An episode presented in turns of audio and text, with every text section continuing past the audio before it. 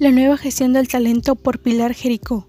La gestión del talento en las empresas es una labor compleja y sutil, cuyos ingredientes imprescindibles son saber identificarlos ahí donde se encuentre, captarlo, desarrollarlo y retenerlo. Hay empresas que son excelentes captadores de talento, pero después no consiguen desarrollarlo o retenerlo. Por ello resulta cada vez más valioso el papel de un liderazgo capaz de equilibrar todas las tareas relacionadas con el talento humano, para que las organizaciones y las personas puedan dar lo mejor de sí mismas.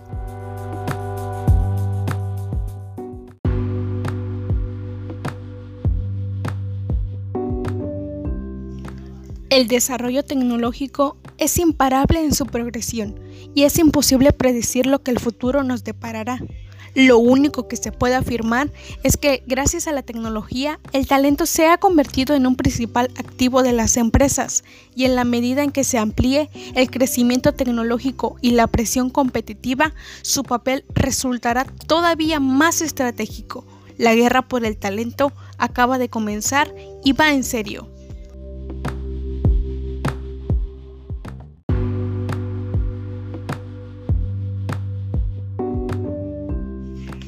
Todas las organizaciones que perduran en el tiempo se caracterizan por tres elementos.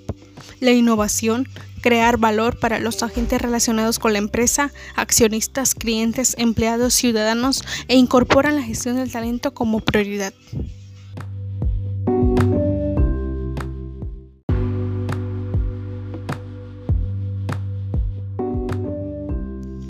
Cemex, la empresa mexicana de cementos, era una compañía con unos modestos beneficios, cuando en 1985 Lorenzo Zambrano, nieto del fundador de la compañía, empezó a ejercer como presidente y consejero delegado. Zambrano fue uno de los primeros en implantar en su empresa el sistema de posicionamiento global por satélite, GPS, mediante el cual sus responsables de distribución podían conocer en todo momento la localización exacta y la dirección, así como la velocidad de cada uno de los camiones de su flota. En la actualidad, y gracias a la informatización, Zambrano ha conseguido eliminar muchas de las fricciones que obstaculizaban el funcionamiento de la compañía.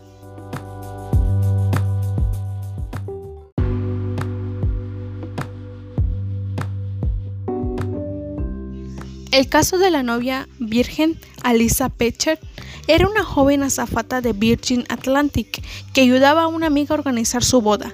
Como la mayoría de las novias, la amiga se sentía desbordada ante una lista infinita de asuntos por resolver. Encontrar el salón, elegir el vestido y las flores, enviar las invitaciones, etc. A Alisa se le ocurrió una idea. ¿Por qué no ofrecer a las novias un servicio centralizado de organización de bodas? Planteó su idea a Richard Branson, presidente y fundador del grupo Virgin, y el resultado fue la creación de la mayor empresa nupcial de Inglaterra, en la que un grupo de coordinadores ayudan a organizarlo todo para el día de la boda. El nombre de la empresa estuvo a la altura. Pechet era una profesional con talento, tenía capacidades, estaba comprometida con su compañía y puso en marcha el proyecto. Sin embargo, no hubiera podido crear una empresa nueva si su organización no le hubiera dado la oportunidad de poner en marcha su idea y no le hubiera facilitado los recursos necesarios. La construcción del compromiso depende tanto del profesional como de la empresa.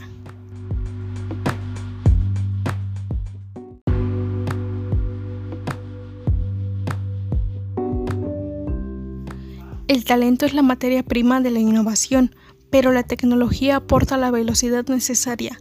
El compromiso del profesional se materializa aportando valor y deseando quedarse en la compañía. El de la empresa a través del salario emocional y racional. Y para inducir el compromiso, la empresa cuenta con una serie de políticas que juegan el papel de ladrillos con los que protegen su principal activo, el talento de sus empleados.